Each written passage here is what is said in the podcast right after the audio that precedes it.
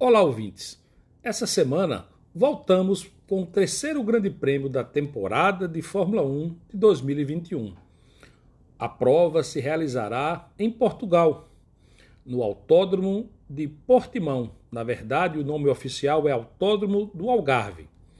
O autódromo, que foi inaugurado em 2008, tem 4.692 metros de extensão, ou seja, praticamente 4,7 quilômetros, e fica a cerca de 16 quilômetros do centro de Portimão, na freguesia da Mexelhoeira Grande, no Algarve, na belíssima região ao sul de Portugal.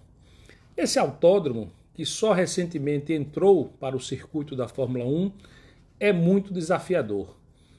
Ele foi projetado é, por arquitetos, por um conjunto de arquitetos com uma visão bastante moderna. Ele traz altos e baixos, ele tem o que o pessoal está dizendo aí de um tobogã e que tem proporcionado aos fãs da velocidade, seja na moto velocidade ou na Fórmula 1, provas maravilhosas. E é isso que a gente espera ver no próximo domingo.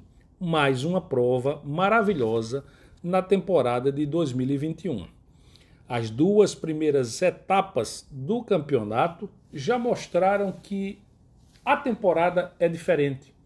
O Hamilton não domina mais tranquilamente como foi nos últimos anos. Hoje ele tem um rival à altura, o Max Verstappen, que tem um carro, o Red Bull com, com motor Honda, à altura da Mercedes de Hamilton. Ocorre que até aqui, com duas provas realizadas, cada um levou a melhor.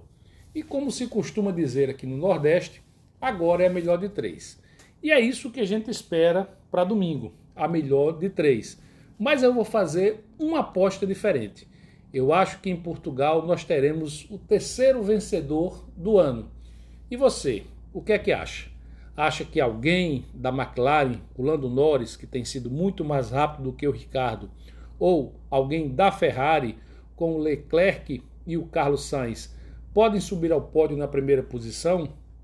Pois bem, vamos analisar tudo isso, todas essas possibilidades, porque domingo nós temos o Grande Prêmio de Portugal. E você vai estar sentado na frente da TV, na Band, assistindo e torcendo para mais uma grande prova do campeonato. Fique ligado, mantenha a sintonia aqui da Band News FM Manaíra e acompanhe as nossas colunas na pista com Zé Carneiro e fique por dentro de tudo que ocorre na Fórmula 1. Um grande abraço, até a próxima.